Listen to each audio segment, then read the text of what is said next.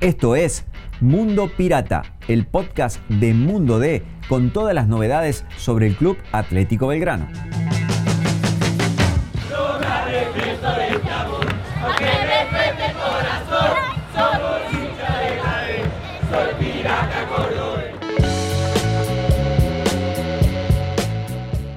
Hola gente, ¿cómo les va? Esta es una nueva edición de Mundo Pirata, el podcast de La Voz del Interior, de Mundo D, para todos los eh, simpatizantes del Club Atlético Belgrano. Hoy vamos a hablar un poco de toda la información que tiene. Belgrano juega recién el próximo martes 13 a la hora 18, sí, a la hora 18, hubo un cambio de horario ahí, allí al medio va a jugar frente a Defensa y Justicia en Florencio Varela, en lo que es provincia de Buenos Aires. Pero antes de comenzar, quiero agradecerle a la gente de Ring que nos acompaña en este espacio, que siempre nos da una mano.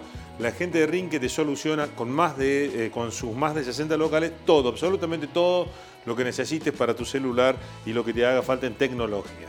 Eh, dicho esto y agradecida a la gente de Ring, les cuento que Belgrano va eh, a jugar entonces el martes en lo que es Primera División frente al conjunto de Defensa y Justicia. Un partido complicado para Belgrano, no solo por las actuaciones que viene teniendo en condición de visitante, sino también porque va a ser una semana en la que el entrenador deberá trabajar y esperar mucho por aquellos futbolistas que se le lesionaron en el último fin de semana o que vienen con lesiones desde hace un par de días. ¿Esto qué significa?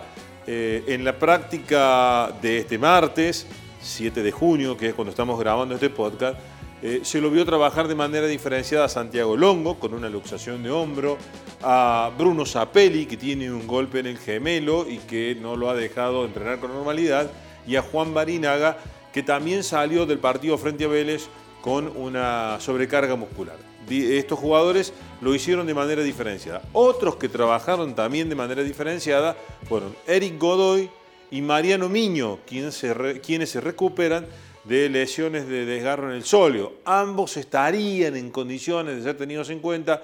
Es difícil que estos jugadores puedan estar desde el arranque en el caso de Godoy, porque bueno, su lugar va a ser ocupado seguramente por Nicolás Meriano, quien se va a sostener en el equipo, y por el otro lado, porque Mariano Miño hace muchísimo que no juega, es más, en lo que va de la temporada 2023, no ha tenido ni un solo partido jugado desde el inicio. Quien no va a llegar, quien no está en condiciones físicas de llegar y quien no se ha recuperado de la lesión en el solio es Matías El Caco García, que va a quedar fuera de la convocatoria para este partido frente a Defensa y Justicia. Los demás, Longo, Zapelli, Barinaga, el entrenador espera que se recuperen, que se pongan en condiciones y espera que lleguen eh, aptos para jugar frente al halcón de Varela. Estuvimos en la práctica, después del ensayo tuvimos la posibilidad de hablar con Nicolás Meriano, el marcador central, juvenil, que viene eh, una temporada en Rosario Central donde estuvo a préstamo. El año pasado eh, se quedó para ganar minutos en el equipo que logró el ascenso y desde hace largas fechas ya es el titular en la saga junto a Alejandro Rébola, Novaretti y hasta el mismo Godoy ha compartido la defensa con ellos de acuerdo este, a las circunstancias que se han presentado. Nicolás Meriano nos contaba un poco sus sensaciones, su presente y cómo está él eh, en el equipo de Guillermo Farré. Eh, hay un par de, situaciones que se dan en cancha que, digo, ¿cómo la viven ustedes? El otro día la tribuna coreaba a Ulises, lo aplaude a Bruno, te aplaude a vos, ustedes son los que vienen de abajo. Qué momento también ese, ¿no? Sí, nada, es un orgullo bárbaro y te transmite esa alegría a la gente, esa confianza. Eh, lo voy a repetir, pero es un orgullo bárbaro venir de abajo pelearla y que la gente te quiera, te lo demuestre con, tanto cariño, es muy lindo. El equipo con 31 puntos eh, también es un, es un, momento para disfrutar, ¿no? Sí, no, no, más vale. Eh, con 31 puntos, estando ahí arriba en la tabla, siendo importante en el torneo, creo que nos sentimos eh, felices por lo, por, lo, que se viene haciendo y con el trabajo hecho. Pues es que recién dijiste, cambiemos objetivos. Eh, y un poco a, fuerza de haber logrado lo que lograron en este arranque de campeonato, ¿no? Sí, sí, sí. El arranque del torneo fue importante. Creo que eso nos cambió la mirada, eh, que era solo el, zafar el descenso. Y ahí nos juntamos todos de nuevo, planteamos otro objetivo y creo que se están cumpliendo y se están dando con creces. Pues sabes que, bueno, me, parece que también esto debe haber sido un poco, el sacudón de algunos partidos, ¿no? Godoy Cruz, haber, haber jugado tan feo por ahí con, con Argentinos Juniors. Y uno empieza a decir, bueno, loco, paremos un poco y, empecemos a mirar con más aspiraciones. Sí, no, no, yo creo que con más aspiraciones y, buscar un poco más esa regularidad en, el equipo y en la, en la forma de juego, en todo. Creo que eso quizás es algo que no, nos falta, pero lo estamos trabajando día a día y queremos encontrar esa regularidad, esa regularidad para ser importante. En, el torneo ya este ya queda corto, pero en el próximo ser mucho más, apuntar bien alto. De todas maneras, a ver, eh, cuando empezaba el campeonato, Belgrano era, a ver, el que iba a pelear para la permanencia. Y hoy estás en ese lote de 10 de arriba que, bueno... Eh. no, no, no, hay que agrandarse un poquito, hay que inflar el pecho y salir. Eh, pero estamos muy bien, estamos trabajando bien la defensa cambió, decíamos recién, te tocó con Rebra, te tocó con, eh, con Diego. Bueno, más, allá de los cambios, hay una firmeza defensiva que se consiguió. Hmm. Sí, sí, sí. o sea, esa solidez se viene trabajando desde el campeonato de la B, creo, que es lo que plasma este cuerpo técnico y lo que quiere, más que nada. Eh, y se trata de transmitir en la cancha, sea quien sea, yo creo, el, puesto que sea o el, el jugador que sea que esté en ese puesto, trata de dar lo mejor de sí, creo. Eso es importante. Sí, eh, la última.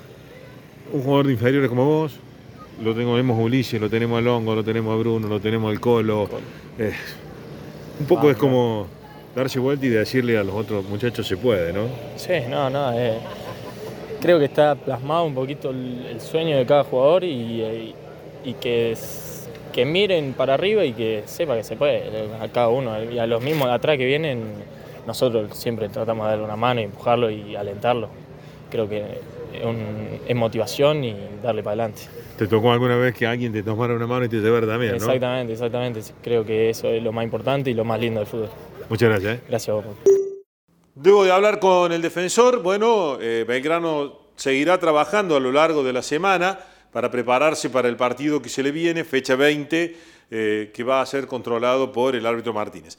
Más allá de este encuentro, para Belgrano se viene una etapa especial, porque varios de los futbolistas que hoy integran el plantel han sido pretendidos o son pretendidos por los clubes de la Primera Nacional en procura de quedarse con los servicios. Entre ellos, Guillermo Pereira, Iván Ramírez, Joaquín Susbieles, Jerónimo Tomasetti, son algunos de los nombres que han sonado en equipos del ascenso que recordemos tiene abierto el libro de pases ahora, en esta parte del año mientras que para la primera división o para la liga profesional, recién esto va a suceder una vez que termine el torneo que se está disputando y antes del inicio de la Copa de la Liga Profesional, es decir, fines de julio, principio de agosto, recién allí se va a abrir el libro de transferencias para eh, eh, los equipos de la Liga Profesional. Por eso ahora Belgrano resuelve y decide qué hacer con estos jugadores. El caso de Ramírez o no, con insistencia en Racing de Nueva Italia, pero es complicado que se vaya.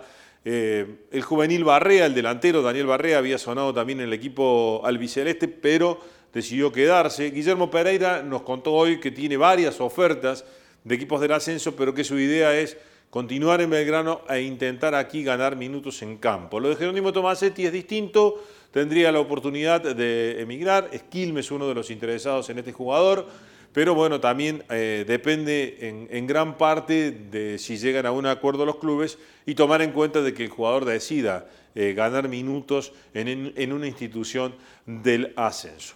En este rubro, bueno, cuando hablamos de transferencias, de pases, de del mercado que se viene, Belgrano procurará eh, contratar al menos cuatro futbolistas, que es lo que pretende su técnico Guillermo Farré para completar el actual plantel.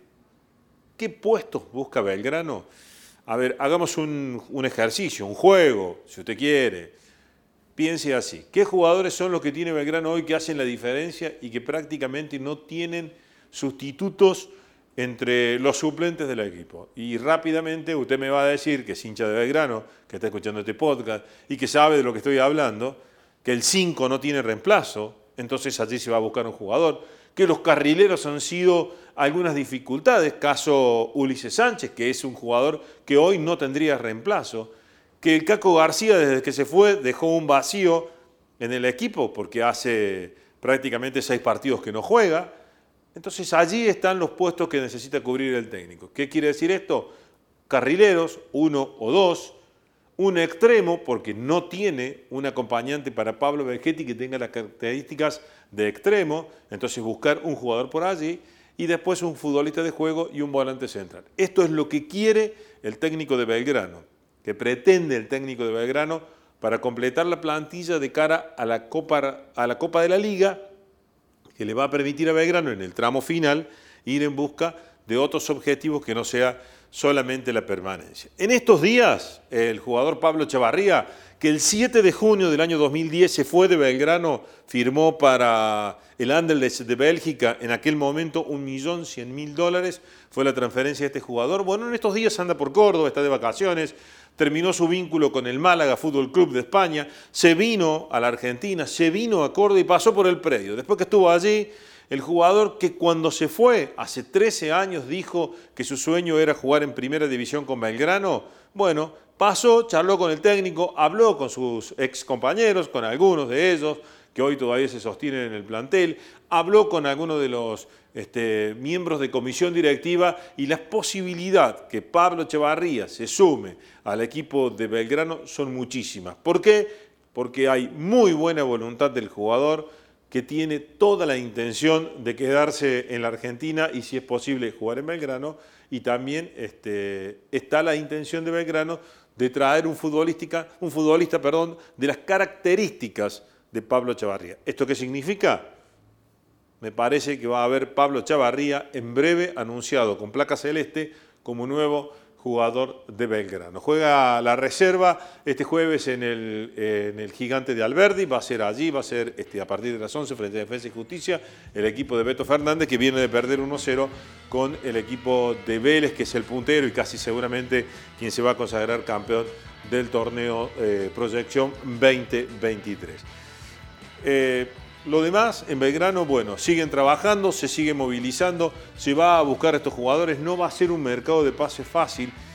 Yo sé que usted quiere saber qué va a pasar con Franco Vázquez, usted quiere saber si Oreja Suárez va a venir a Belgrano, es bastante complicado, porque estos jugadores, en el caso de Suárez, tiene contrato con River, en el caso de El Mudo Vázquez, tiene ofertas del exterior todavía, él está en Europa, está bien allí, bueno entonces, un poco lo que se le ha dicho a estos jugadores, o lo que se le ha dicho, a ver, lo que uno entiende de estos jugadores es que la decisión pasa absolutamente por ellos de querer volver al país y vestir la camiseta de Belgrano.